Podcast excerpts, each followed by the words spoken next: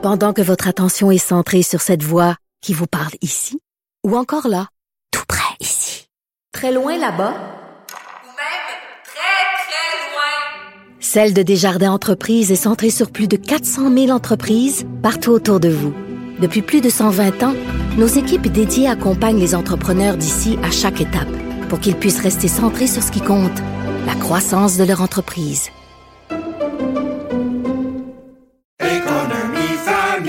Ici Ricardo. et Émilie, marchand d'IGA. On a envie de vous inspirer à bien manger. À moins de 5 la portion. Suffit de repérer les produits valeurs sûres et de les cuisiner avec une de nos recettes. Les valeurs sûres, c'est bien pensé, hein? Bien sûr! Détails sur IGA.net. L'exercice lui-même Mario Dumont. va faire sortir plus de vérité sur ce qui s'est véritablement passé à ce moment-là. Gérez donc ça, s'il vous plaît. Isabelle Maréchal. Mais C'est parce qu'à un moment donné, si on paye pas tout de suite, on va payer tout à l'heure. La rencontre, Maréchal Dumont. Bonjour Isabelle. Bonjour Mario. Alors le tribunal administratif du logement, l'ancienne régie du logement, qui a fait connaître un peu ses, euh, ses orientations, notamment le, le- le- le chiffre, le taux d'augmentation de loyer qui est autorisé pour l'année qui vient.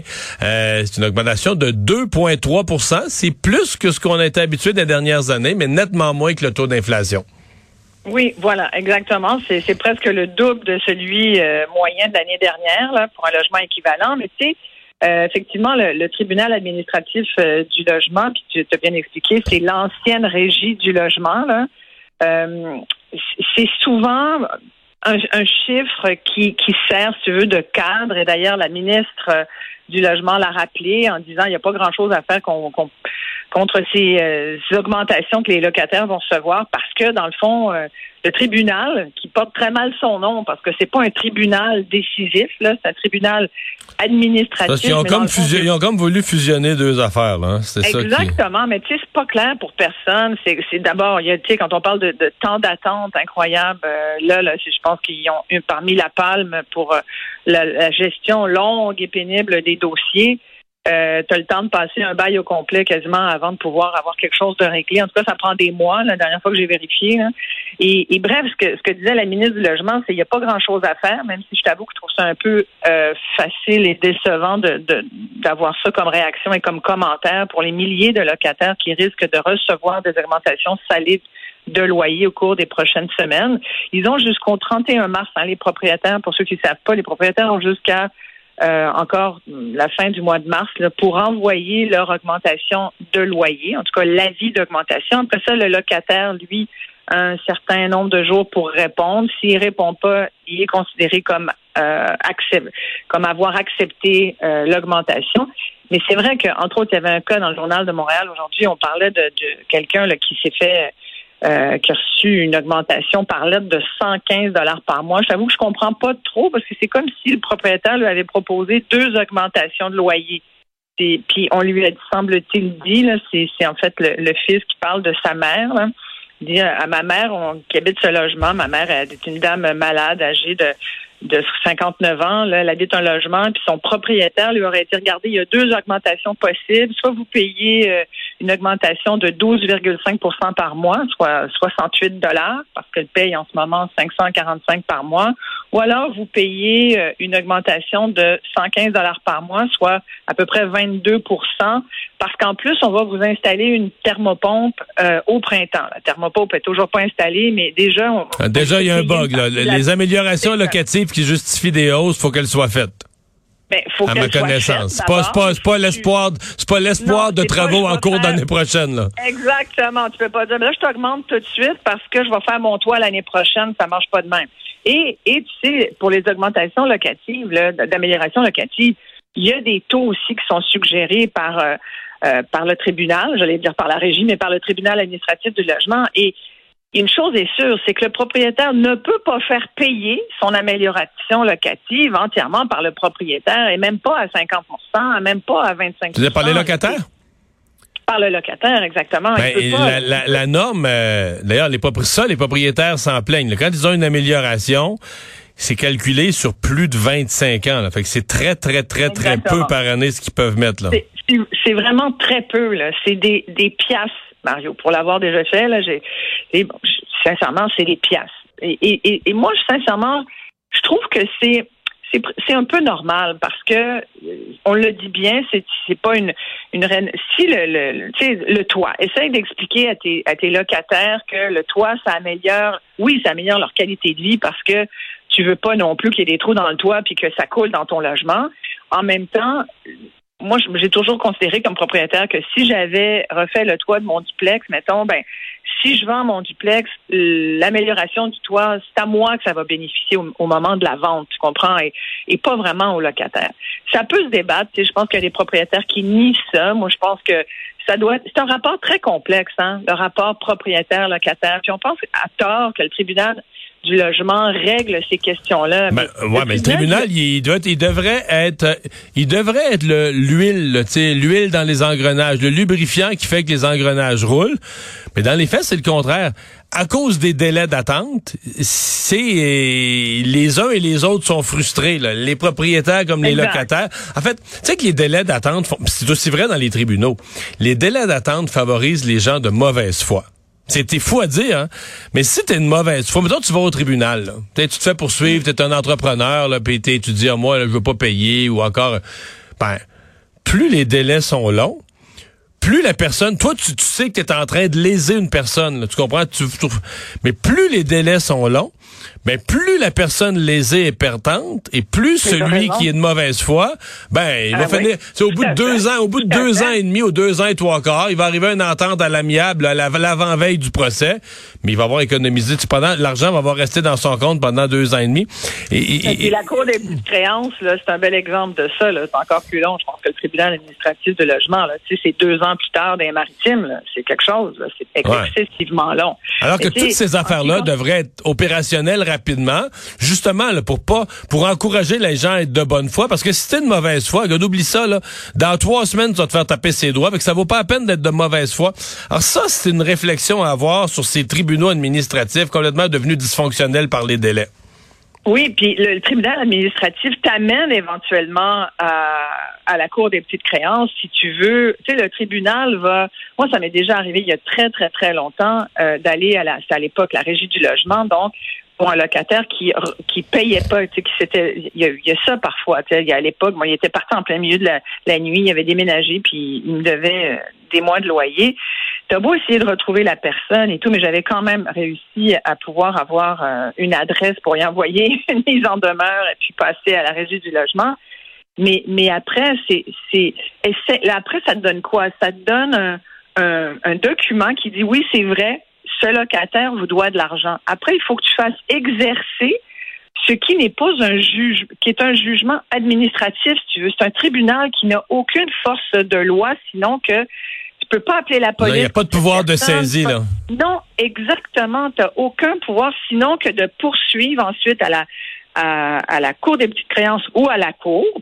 Euh, du Québec, puis dire voilà cette personne, puis là j'ai le tribunal me donne raison, le tribunal, la régie de logement me donne raison, mais sinon tu as très très peu de moyens. Et sincèrement, je disais que c'est une relation complexe parce que autant où moi je conviens qu'il y a des propriétaires, puis on en voit beaucoup là qui abusent, autant il y en a qui abusent, puis je te dirais, moi j'ai jamais vu, en tout cas je connais beaucoup moins de, petits propriétaires de duplex ou de triplex. Là. Tu sais, souvent, c'est le propriétaire qui habite en bas et d'où son logement en haut.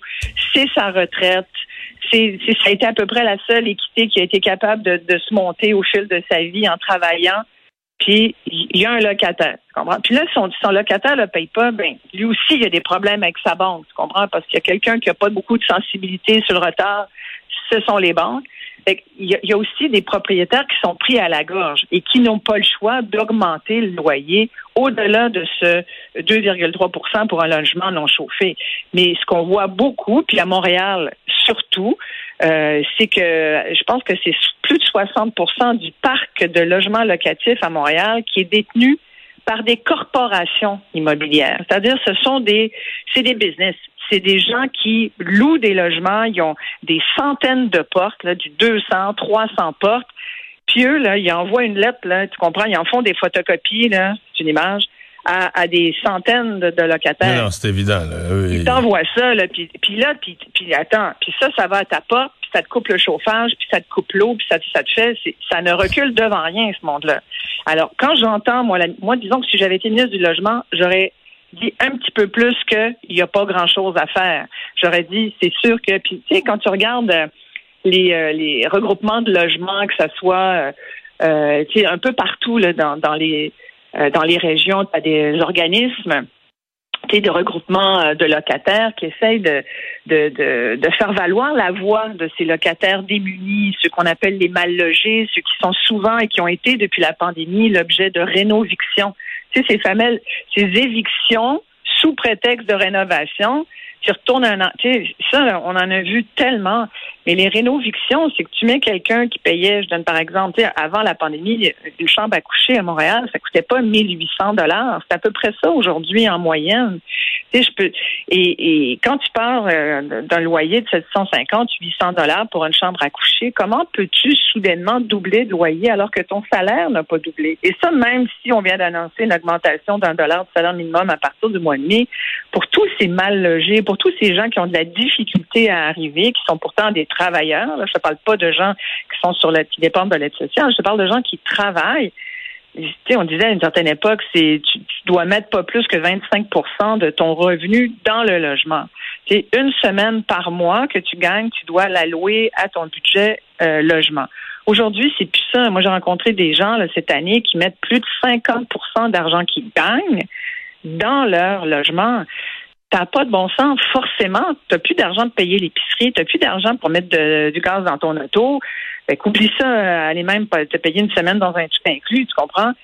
Puis tu regardes, tu on le dit aujourd'hui, c'est la une journal, la pire année depuis 1982, puis il y aura des séquelles permanentes. Le, coût de la vie a augmenté de près de 7% au pays en moyenne, puis ça, c'est sans compter les hausses. Euh, il, y a y a eu des hausses très précises, encore plus salées. Fait tu peux pas juste dire qu'il n'y a pas grand-chose à faire quand tu vois les augmentations de certains loyers par certains propriétaires. En même temps, je te dis ça, puis quand je te dis la relation est complexe, moi j'ai aussi vu des locataires qui en ont profité du fait que, il y en a qui disent la régie du logement ou le tribunal administratif du logement, euh, en général, ils prennent pour les locataires. Pas toujours, mais c'est vrai que c'est un bon endroit pour aller débattre de ton de ton cas. Si tu un, un, locataire, puis tu penses que tu es euh, démuni par rapport à ton propriétaire ou bon.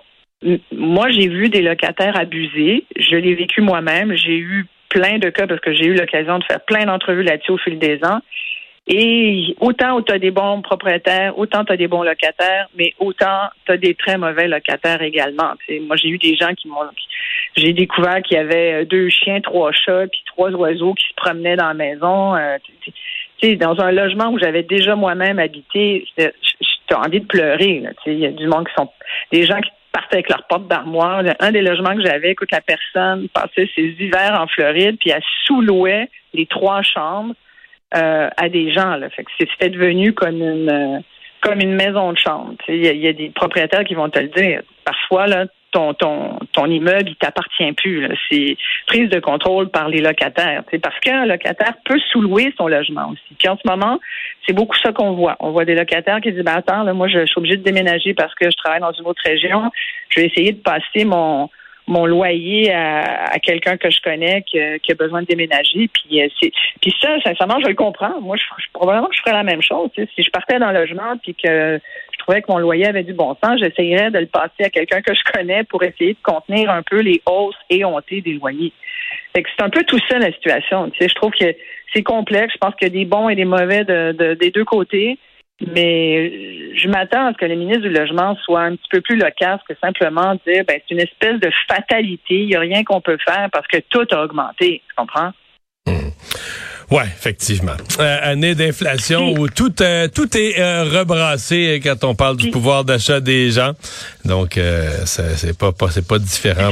on, pourrait quand même recommander à ceux qui nous écoutent d'aller voir quand même parce qu'elle a, elle a parlé la ministre du Rancho, la ministre du Logement de certaines aides au logement et c'est vrai que quelqu'un qui travaille au salaire minimum euh, peut avoir accès euh, à certains. Il y a certains programmes, entre autres, elle faisait référence à l'allocation logement, qui est un programme qui s'appelle le PAL, Programme d'allocation logement, qui est une aide financière qui est destinée aux familles ou aux personnes de 50 ans et plus euh, qui font, qui peuvent faire la preuve qu'ils n'arrivent pas. Ça donne à peu près 100, 150 ou 170 dollars par mois comme soutien au paiement de loyer. Tu as deux autres programmes aussi. Euh, si, vous allez sur le site de la Société d'habitation du Québec, vous avez ces programmes-là. Mais ça reste pour les gens excessivement démunis. Et encore là, écoute, je sais pas la liste d'attente, mais disons, je sais pas c'est quoi la rapidité. Il faudrait faire le test. mais la rapidité à avoir ce, ce, genre de programme-là, en ce moment, là, je pense que tout est lent partout. Merci Isabelle. À demain. Merci, Au Mario. revoir.